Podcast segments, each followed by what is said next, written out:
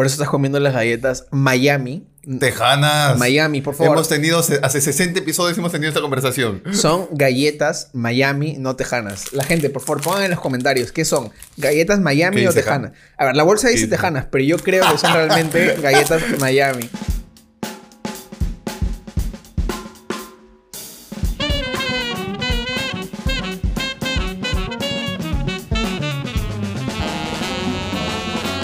El tema del día de hoy que queríamos hablar era acerca de los proyectos y el tiempo de espera que uno tiene a veces con los proyectos. Muchas veces cuando postulas, ya sea un concurso, por ejemplo la DAFO, Si es que hay concursos. si es que hay concursos, o alguna licitación, o tienes que esperar un presupuesto, hay un tiempo de espera para saber un resultado. Y un- Por ejemplo, un festival de cine, ¿no? Hay un tiempo de espera en el que tienes que saber si tu cortometraje entró o no. Claro. Y estás en un limbo de saber si pasaste o no, La qué haces. te mata. Y, La e- y- y mata. eso es lo que ahorita estamos Ujú. nosotros dos. Yo esperando el resultado de la DAFO. Y como le he comentado, has postulado a DAFO con largometraje. Esperando también resultados de festivales para Está Estable. A ver si realmente chapan otros festivales. Que ya agosto, septiembre es más o menos... Bueno, septiembre porque agosto ya acabó. Es la época donde nos dicen varias notificaciones. Y mano, es una locura. Simplemente porque no depende de ti, ya depende de otro. Claro, ya depende de un, ju- de un jurado que va a empezar a chequear toda la huevada. Eso es lo, lo, lo fregado, ¿no? Y sobre todo creo yo, si eres un cineasta independiente que ha lanzado un corto y estás como que quiero estrenar en algún lugar, ¿qué hago para controlar esa Porque eso es el- el- la parte más rica de, de esta chamba. O sea, ya, bacán, te, te sacas la mugre en, en- en grabar, en escribir y toda la huevada. Come, come, come. Pero este. Lo bonito es que, tu producto sea exhibido. Y tienes que esperar a que se vea. Por distintos motivos. Por distintos motivos, pero tienes que esperar a que se vea. A mí ahorita lo que me está pasando, y, y no sé si a alguien más le pasará, es que me encuentro... Yo tengo un Excel para los festivales de este estable. En ese Excel hay muchísimos festivales en los que no hemos sido aceptados, que es parte de, ¿no? El rechazo es, de hecho, de las más grandes cosas que tenemos y las cosas más certeras que hay como cineastas. Pero es fregado tener que repetírtelo todos los días, ¿no? Es como, ya, ok, lo tengo claro, sé que esto puede pasar, sé que esto está tal, tal, tal, tal. Pero tener que repetírtelo es, llega a ser fregado. Entonces tengo en este Excel donde veo las fechas de, los, de las cosas a las que hemos postulado y me encuentro constantemente entrando también a Fest Home, a Film Freeway, a Short Film Depot, esperando a ver si alguna de estas fechas por A o B se han adelantado, por obra y magia del destino, no sé, se ha adelantado y nos van a decir si nos, nos dijeron o no, si nos eligieron o no. Porque ya en este punto realmente poco importa si es que te eligen o no, lo que Claro. más, o sea, solo quieres saber el resultado y ya por eso... Si es que eso ya o si no, claro. Y con eso puedes planear tu siguiente movimiento y tus siguientes fichas. Claro. Claro, porque al final es ese periodo de tiempo en el que tienes un limbo es lo que te mata, es lo que te carga. Eso es lo Es jodido. lo que, ok, ya, ya postulé, chévere, pero ¿entraré o no entraré? Sí. ¿Estoy o no estoy? ¿Soy o Sí. no soy? ¿Ser o no ser? Eso es lo que nos pasó, de hecho, el año pasado con este estable. Este estable lo queríamos pasar a... O sea, lo, lo postulamos a Clermont-Ferrand. De hecho, yo me acuerdo que en su época saqué un TikTok al respecto que decía, ah, Clermont-Ferrand ya abrió. Entonces lo mandamos y nuestra estrategia de distribución en ese momento estaba pensada también para que este estable estrenase en Clermont-Ferrand de estrenarse. Ah, chucha, ya.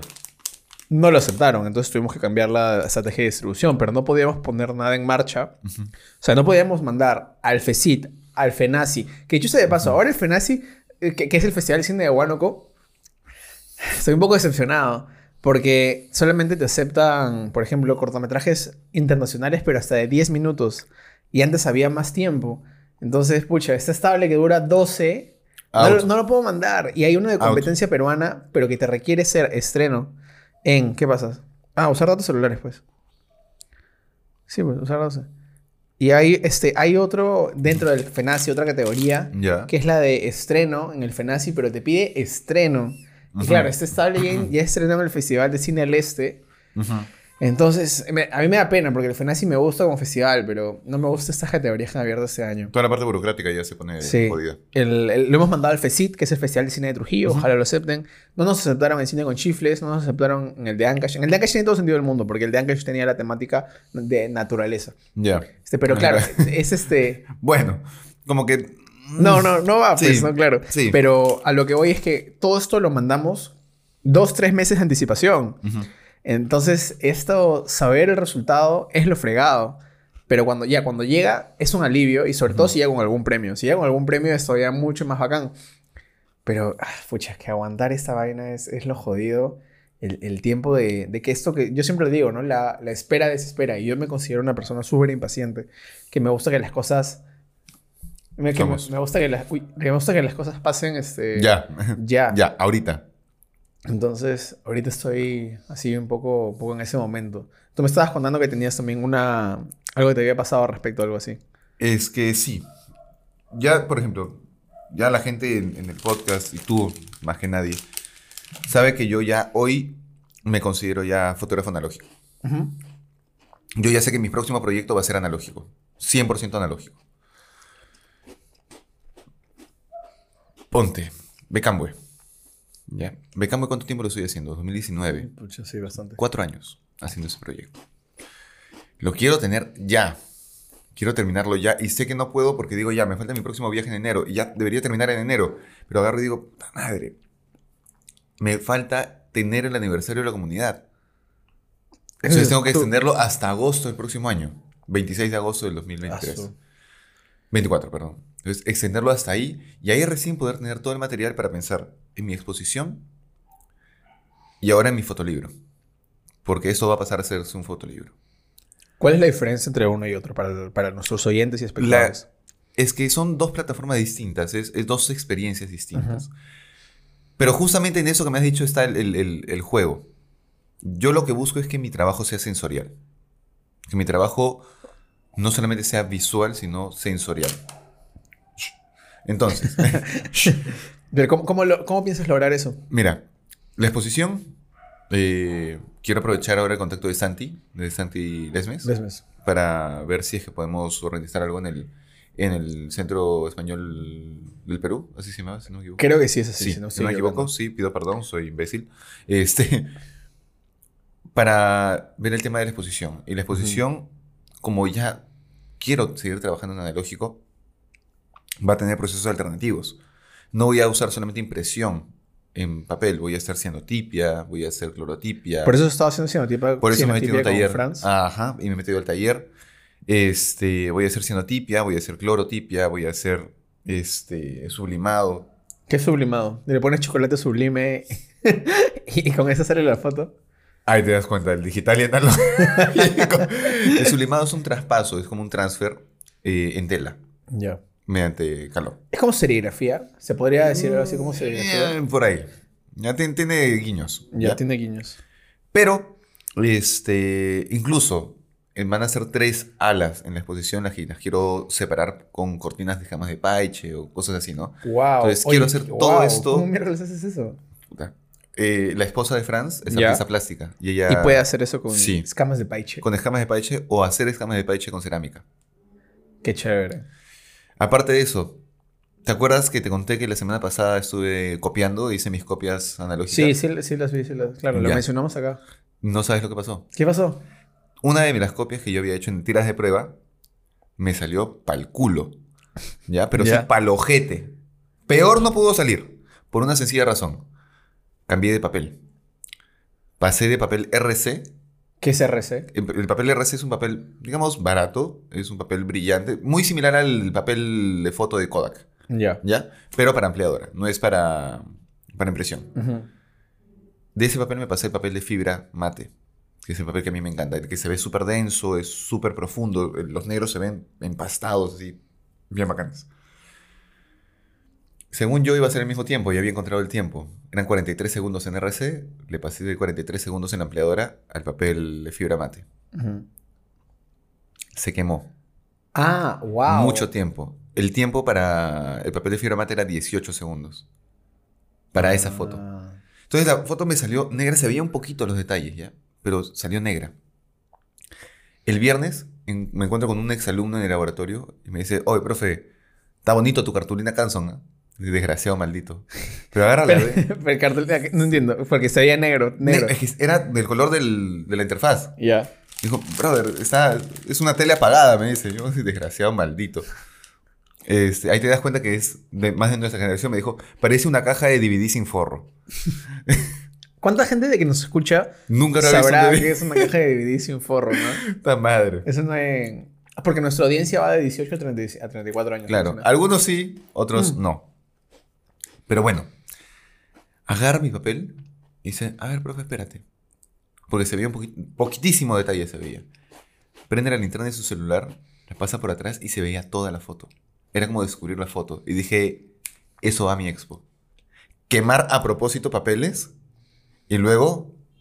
Y es porque... Por a ver, caja de a ver, luz. o sea, ¿sabes qué? Me- se, me ha, se me ha prendido un poco el, el foco ahorita. ujú, Es como si realmente estuvieras descubriendo. redescubriendo lo que aparentemente no estaba ahí, Ex- esa es la pero siempre estuvo ahí, ¿no? Siempre estuvo. Que es como la comunidad shipiba. Es visibilizar lo que no se ve. Exacto. Oye, qué loco, qué chévere eso. Y fue como, que, brother, ya esa mierda va a mi exposición. ya, claro, claro. Pero es un culo de presupuesto, pues, brother. ¿Cuánto plata es? Un sobre de 25 papeles de fibra mate de 20 por, 20 de 20 por 25, 20 por 30, si no me equivoco, cuesta casi 350 soles. Y para cada foto no usas un papel. Quemas por lo menos tres papeles. Entonces, es un presupuesto grande. Claro. Pero la exposición tiene ese, ese objetivo, que sea sensorial. No solamente es ver y apreciar la foto, sino también poder tener cierto nivel de interacción. Claro. Y eso es logísticamente muy pesado.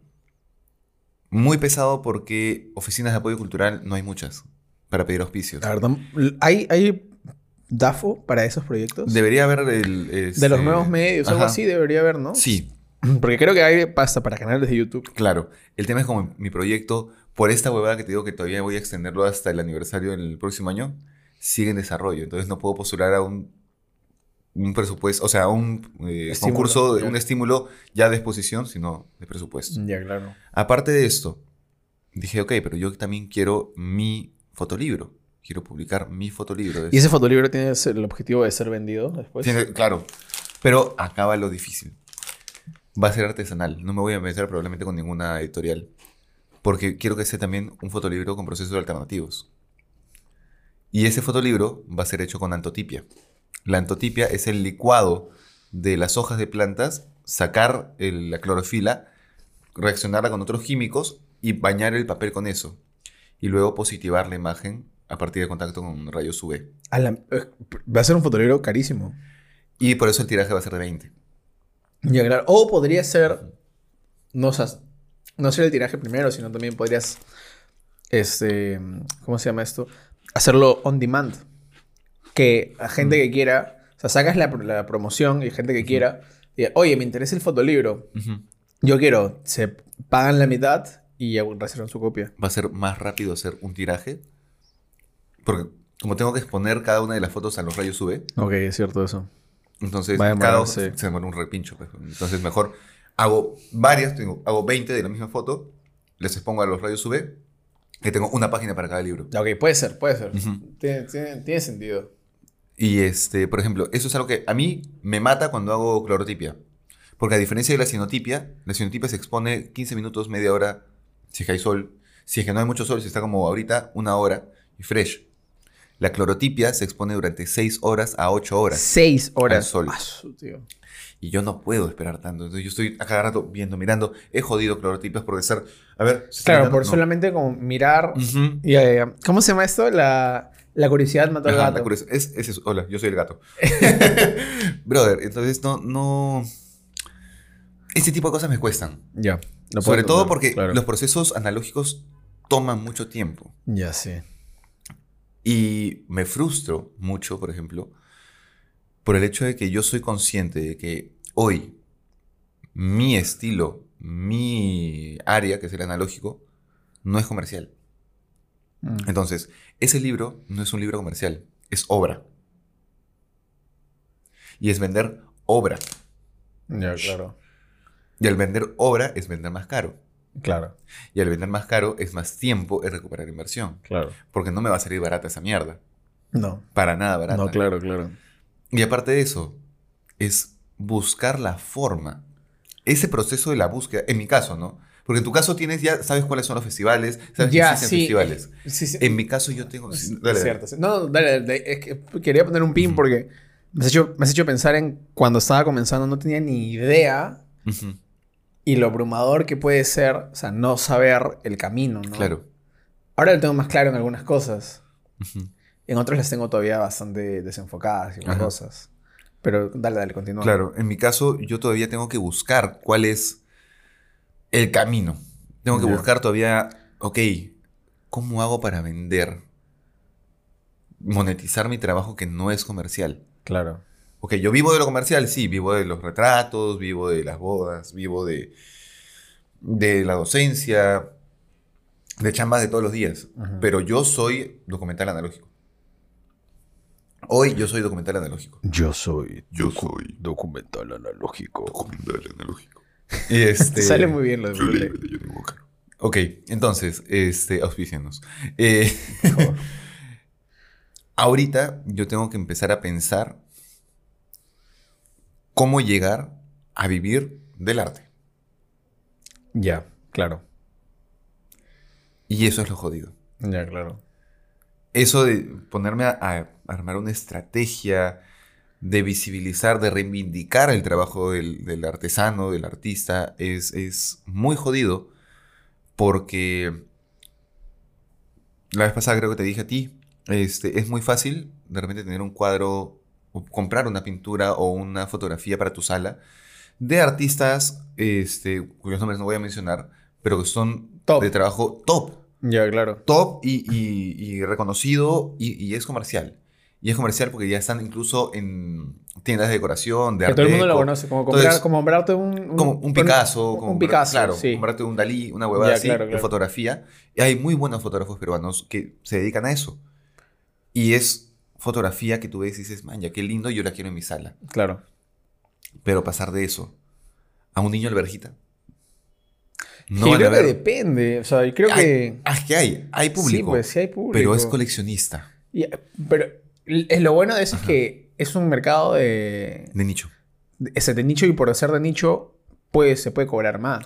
Sí, definitivamente. Una Pero foto. lo fregado es entrar. Y no solamente lo fregado es entrar. Lo fregado es lo siguiente. En galería, cuando es expoventa, tú puedes vender un cuadro de 60 por 90 hasta 5 mil dólares. Una foto, weón. Ujú. 5 mil, 5 mil 500 dólares. Pero no en tu primera exposición. En mi primera expo, parte. en mi primera expo no vendí nada. Todos los demás artistas vendieron, weón, y yo me llevé mis cuatro obras. Yo me llevé- las regalé a mis patas. No expuse, o sea, expuse y no vendí nada. Claro. Hoy, con fe, de repente vendo alguna, dos, tres. Yo creo que podrías vender una tranquilamente. Todo lo que está en mi Instagram está a la venta. Pero deberías, de- debería ser solamente pueden comprar. O sea, solo hay una copia por foto. Claro, Y así ya nadie tiene repetidas. claro, claro. Hago un tiraje así de, de ese tamaño, ¿no? Solamente una de cada una. Pero ese proceso de empezar a entenderme, porque tú puedes verlo como un, ok, quiero salir de mi caja, o este huevón se disparó en el pie solito.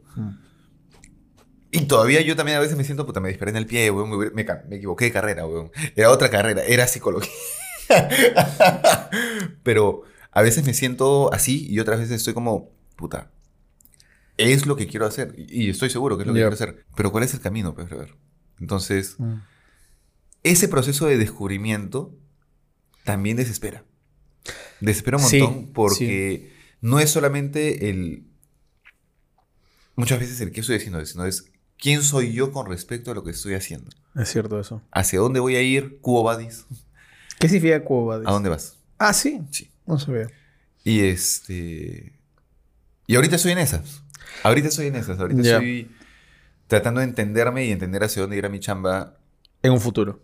en un futuro muy cercano. Sí, claro. Porque la expo 2024 tiene que ser. Ya. Pero sería afines. ¿no? Afines, claro. Afines. No, tengo que conseguir todo el billete y esa vaina no es barata. Pues tendría que conseguirme que unos 50 palos, 70 palos. Pero yo creo que podrías, o sea, si lo sacas con una deuda a cinco años, estamos hablando de pagar mil soles Sí, mensual. pero todavía tengo que pagar la maestría. O sea, para- sí. Bueno, ya, ya lo, ya lo verás Sí. para el próximo año.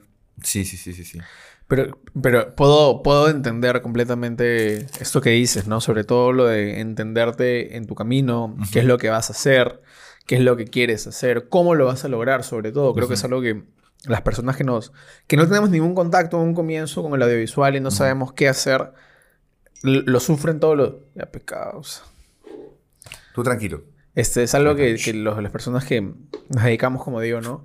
Lo, lo sufrimos todos los días. Hasta que por lo menos encuentras una pequeña luz, ¿no? Y esa es la vaina, encontrar esa pequeña luz. La pero no es, no es fácil, es difícil. Es una chamba de estar estresado realmente.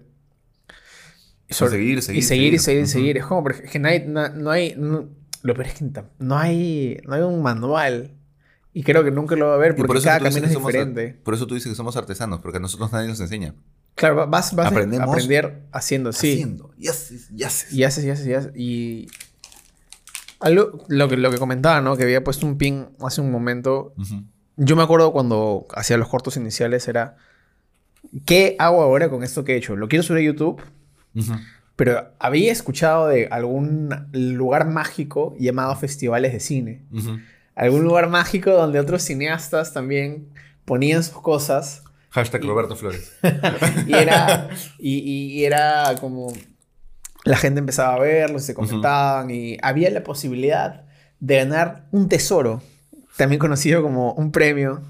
Y también te dic- dicen que te podían dar alas, que eran los laureles. Entonces, ¿cómo fuck? Mano, me he llevado a 2016, weón. He regresado así a 2016. ¿Cómo rayos este, descubres qué festivales son los correctos, no? ¿Y cómo festivalear? ¿Y cómo no festivalear? Es- no es solamente es- aprender cuáles son. Es cómo, cómo te metes. Yo la vez pasada estaba hablando con Ivana León, Ujú. que es una amiga nuestra y una JP excelente también. Mm. Y, y, y una gran directora, sobre todo. Y, y ella sabe más de festivales que yo. Entonces le decía, ven, te voy a contratar a ti para que ayudes a distribuir esta cosa, porque yo ya francamente me he rendido con Ya- los ya no- festivales. ya no quiero, ya. Yo solamente mando a lo que, a lo que vea y lo que creo que puede ser, pero ya llega un momento en el que digo, ya no los entiendo. Ya, ya fue. Porque ya, Marco ya ni siquiera quiero intentar está- entenderlo. Sí. No, ya, yo estoy harto. Entonces yo me... Ya, pues al comienzo... Estoy harto. En el 2015. en el 2015, este. eh, lo, lo que hacía era cómo festivalear o how to distribute your film. Porque to- en ese entonces había mucho contenido en inglés. Ahora hay más en castellano. Nosotros somos uno de esos contenidos en castellano.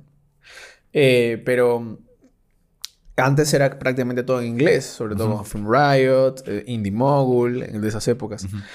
Y lo que recuerdo era, claro, primero te ponen los festivales tipo A, ¿no? Cannes, Berlín, Rotterdam, bla, bla, bla, bla. Pero claro, tú no, uno pensando, ah, pues puedo llegar. Claro. Y No, no, pues no puedes llegar con un corto que costó 30 soles. Ahora sí puedes llegar, ¿no? Pero Claro. es, bien, es bien difícil. Es bien yuca. Es bien difícil. Y eh, la- luego vas buscando festivales peruanos. Llegas- acá en el presupuesto 25 soles 90. Puta, brother. 5 euros. Tal cual, huevón. Me imagino jurado eso. Comando, ¿what chucha fue? Y, y claro, ¿no? Este, entonces tú ves, buscas festivales peruanos y recién de poquito vas tratando de mandar. Y yo recuerdo clarísimo una vez que cuando estaba el filmo corto en el 2016 o 17, Ya. Yo tenía la idea de mandar dos cortometrajes. Los dos primeros que había hecho se llaman Visto y Entrelazados. Ya. Que están en el canal de YouTube también, entonces los pueden buscar, son como este, antiguos. Y leí las bases y decía que podían mandar todos los cineastas del Perú, podían mandar todos, tal, tal. Se tenían que mandar copias físicas en ese momento. Y hice tres copias físicas en DVD, Ujú. de visto y de entrelazados. Me acuerdo que le tomé foto, están en mi Facebook por ahí en algún lado. Y lo que sucedió fue que tocaba esperar. Dije, ah, pues habrá que tener fe. Creo que sí podemos entrar, tal, tal, tal, tal. Y esperas y esperas y esperas. Y claro, si, yo creo que si tienes una fe positiva, pero ya es muy positiva, cuando llega el no, te derrumba muy fuerte. Y te destruye. Y dije, ah, pues bueno, está bien. Luego, me pasó con cuando mandamos donde la luz no llega a Sitges y yo pensé que iba a entrar y yo puse 70 euros de mi bolsillo pensando que iba a entrar. Esto fue 2020, creo. Y dije, "Ah, pues, sobrado entra, sobrado, sobrado. Tenía la, la, la, la esperanza positiva de que iba a entrar. Y pues no entró. Y nuevamente, pa, otro golpe que se te quiebra un poco la, la, motivación Y la billetera. realmente, ¿no? La billetera también, porque claro, tra- trabajé, trabajaba tres horas nomás en la de Lima y puse 70 horas, 70 dólares, Claro. 70 euros, Euros. perdón. Oye, mira, son como 300 lucas. Sí. por entrar a un por intentar entrar a un festival. Pero bueno, ahí está la inversión realmente. parte de- He perdido mucho dinero invirtiendo en festivales a los cuales no he entrado. Mira, todo el dinero que se me pierde cada que queme un papel. Ya, claro, pues, literalmente es lo mismo. Y, Mi rollito. y, y- y lo que siento que ahora me un poco me, me centra y me aterriza más es creo que no pensar en el resultado. O sea, es no pensar en si va a salir o no. Es tratar de llevarlo con calma y tratar de solamente sentir, ok, estoy avanzando. Sí, un poquito nomás, gracias. Eh, sentir que estamos avanzando, lo hemos mandado y hemos hecho lo mejor que hemos podido hacer. Claro. Porque realmente ya no hay más que hacer. O sea, llega un momento en el que simplemente tienes que dejar, el dejar las riendas de algo que no puedes controlar. Soltar las velas y esperar que el barco se mueva. Literalmente, ha sido eso. Es eso. Y estamos en eso, esperando a ver qué nos dicen en en DAFO, esperando a ver qué nos dicen en Cinequanon que hemos mandado. Yo espero que se dé, porque realmente es esa medallita de entrar a estas cosas son cosas súper importantes que en un proceso tan largo como hacer un largometraje, valga- un poco valga la redundancia, eh, que es un- estamos hablando de 5 o 6 años. Claro. Desde el guion hasta tratar de sacar la, la plata. Y hablando de simplemente cosas de, de una forma independiente. ¿no? Yo cre- creería que de una de forma comercial podría tardar un poco menos. Dale 3, Claro. 4 años. Ajá. Pero esta historia en particular necesita una financiación, creo yo, priva- eh, independiente. De esta forma. Eh, tengo un par de historias también. Lo bueno es que, y algo que me ayuda también a aguantar este, esta, esta decisión, es avanzar en otros proyectos. Porque yo soy muy fan y lo he mencionado tanto en mi Instagram como en todo lo demás. Que me encanta escuchar Screenwriters Need to Hear This, que es un podcast de Michael Yamin. Y me encanta escuchar este, Script Notes de John Owens y Craig Mason. Y ambos dicen que, claro, venden un proyecto, pero nunca se sabe si ese proyecto al final se va a hacer. Ujú. Entonces lo venden al estudio y ya tienes que estar pensando en el siguiente. Y, y en eso estoy. Ahorita estoy trabajando en otro proyecto que ya es más comercial, es como una comedia. Tiene, es- me gusta- quiero hacer una comedia. Tengo por ahí también una historia de terror. Tengo un par de ideas para corto. Ayer se me ocurrió, de hecho, una idea para corto mientras estaba en la fiesta de mi prima. Este. Entonces, es que era, era una fiesta. Cineastas pensando en ideas y, y- e historias. Claro, cuando- de la juerga. cuando- Así somos, güey. Es- era una fiesta infantil, Era lo que, weón. a lo que, sí, salud, que no sé qué. Corto. Ah, fue literalmente así. Salud.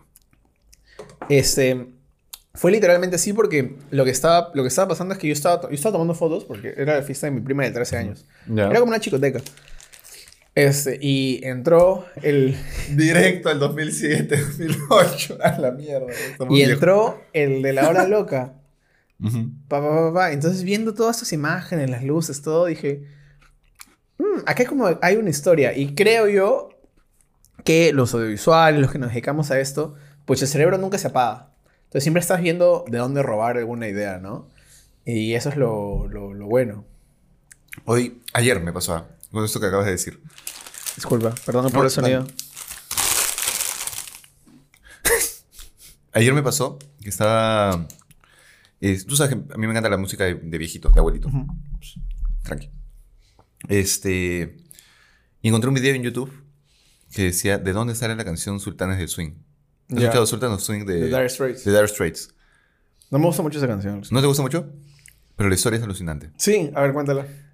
La canción habla de una banda hasta el orto que tocaba en un bar, en un pub de Londres, que nadie iba a escuchar. Y los únicos que escuchaban eran cuatro huevones que estaban atrás jugando taco, borrachos hasta el, culo. ¿Y qué pasó? Que Mark Knopfler fue un día porque se cagaba de frío, estaba caminando por Londres, dijo, voy a meterme un- a un pub a tomarme una, una pinta. A Point. Ajá. Y este. Y entra y estos huevones estaban tocando. Este. Para el culo. Y empezó a ver todo lo que ocurría y dijo: Acá hay una historia. Voy a convertirme en canción. Ya. Y así nace Sultán del Swing. Qué buena. Entonces, es, es, es la, Es que la es vida eso, del ¿eh? artista. Sí, sí, El sí. Es sentarte a robar y observar. Es este, dejarte, dejar que tu creatividad se contamine. Ujú. Tal Yendo cual. a pasear, viendo series, Ujú. teniendo un, un diario, viendo fotografías, museos. Todo ya está hecho. Sí, sí. ya sí. todo está hecho. Ahora nosotros lo que hacemos es un mix de lo que hemos visto. Es, es Lo cierto. que hemos vivido, lo que hemos leído, lo que hemos amado. Sí. ¿Y tú tienes alguna otra forma de cómo llevar esta espera que desespera? O sea, yo, yo, como te digo, yo avanzo cosas. Trato de avanzar cosas porque trato de lanzar varios dardos a la vez. Ajá. Alguno va... A- Espero alguno cae. que caiga. Claro. Es igual que esto, igual que el podcast. Algún video va a reventar. No sé si es el siguiente o el subsiguiente o el siguiente claro. ese. A mí lo que me sirve es. Es que es bien irónico ya, porque yo sigo en el mismo proyecto. Ya. Ah, y mientras cierto. voy Es cierto, haciendo es cierto. y voy esperando a ver si pega con alguna propuesta, con algún productor, con algún, financi- algún financista, busco darle la forma o darle vueltas a lo que acabo de hacer con otras técnicas. Este proyecto empezó siendo 100% digital. Sí, me acuerdo. Y En el digital, pero 2000, digital, bro, de 2019. 2019. Y ahora me he traído cuatro, cuatro rollitos, de los cuales uno se malogró. Se malogró uno. Se malogró uno, brother. Se Pucha. malogró uno. No, os parece que cuando corre el, el gatillo, Ajá. se trabó uno de los dientes de la película y se montó y... Sí, es una Mm, y ahora, ahora es perrillo.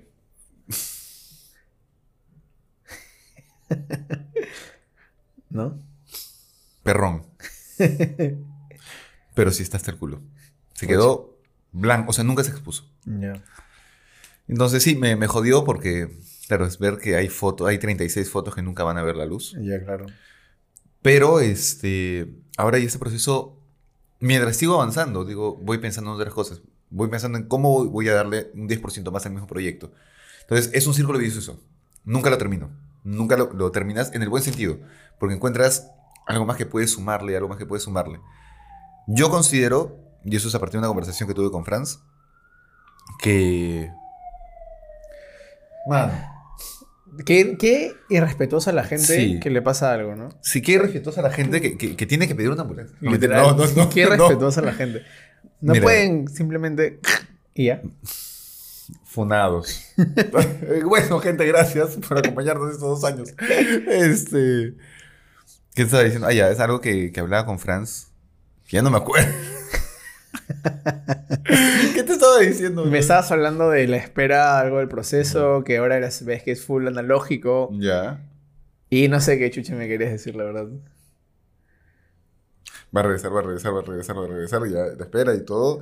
Este. Pero algo que te servía mientras estabas esperando. Ah, ya. Yo considero, creo, que uno no es que termine un proyecto. Uno lo deja. Ya, eso lo hemos hablado antes Y- también, sí. Hoy lo siento un poco más. ¿Por qué? Porque lo dejas cuando te empiezas a repetir a ti mismo. ¿En qué sentido repetir? Por ejemplo, y con esa caso. idea vamos un poco cerrando este episodio. En mi caso, en Pucallpa, en la comunidad, hubo dos días que decidí no agarrar la cámara. Frustrado, pero hasta el culo. pues. Ya. Porque yo me fui con una idea a Pucallpa. Yo me fui con la idea de, ok, mi mirada en estos tres años ha madurado, ha cambiado. Ya no soy un documentalista directo que fotografía la acción, no. Ya soy más reflexivo, más sensorial. Entonces lo que yo quiero hacer es ser mucho más sensorial, más reflexivo. Sí, me acuerdo que... Voy a generar sensaciones. Ya, sí. Y un día, Que no lo por lograbas. curioso, por curioso, empecé a revisar las fotos. Y me topé con las fotos que estaba haciendo en los partidos, que fueron registro. ¿Por qué? Porque el partido, y eso nos pasa mucho en el documental, cuando estás hablando de una comunidad, el partido es la excusa para que todo el resto de la comunidad se junte. Y yo en lugar de fotografiar a la gente reunida que estaba con- consumiendo, comiendo, celebrando, juntas, todas las comunidades shipivas, me dediqué a fotografiar el, El el partido. partido.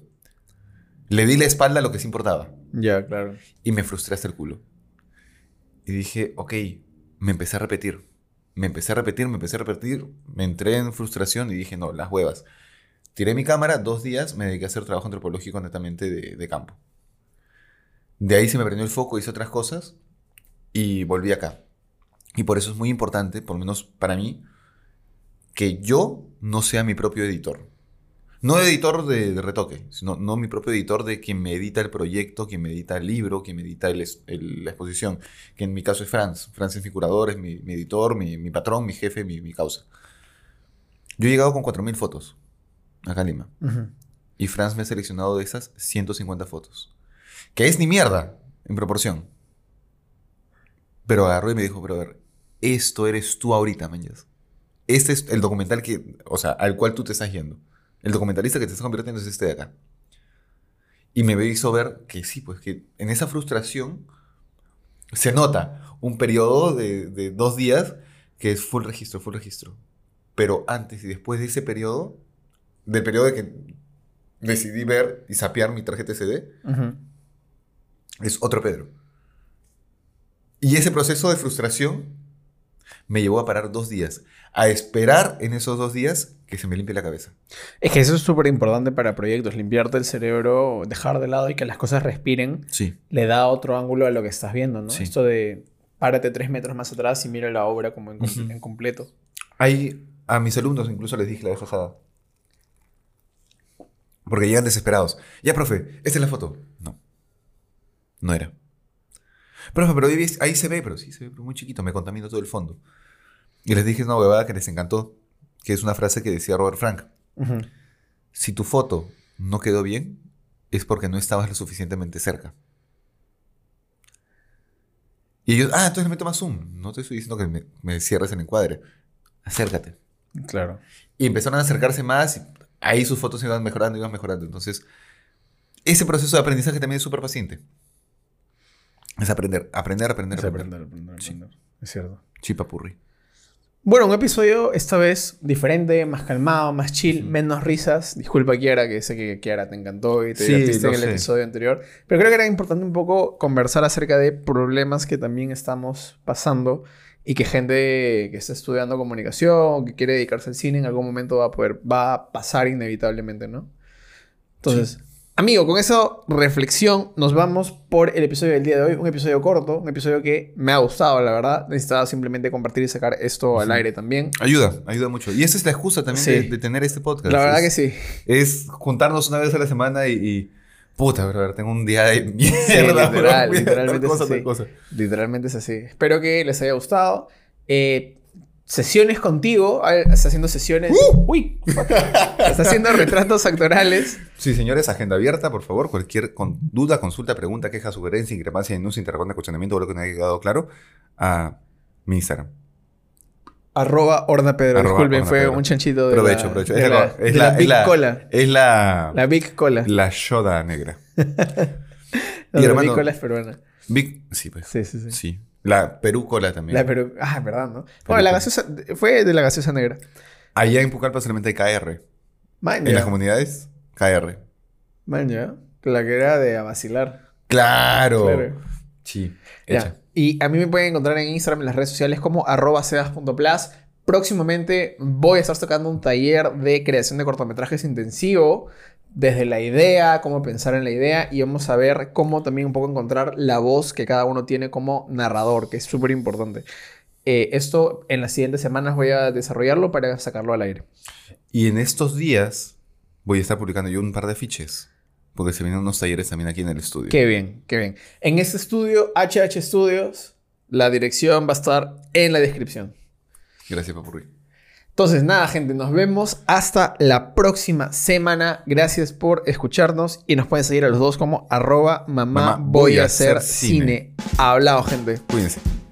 Mamá Voy a hacer cine podcast es una producción de Renderverse Film Production, idea original de Pedro Horna y Sebastián Plasencia, música de Artlist y auspiciado por nuestras familias.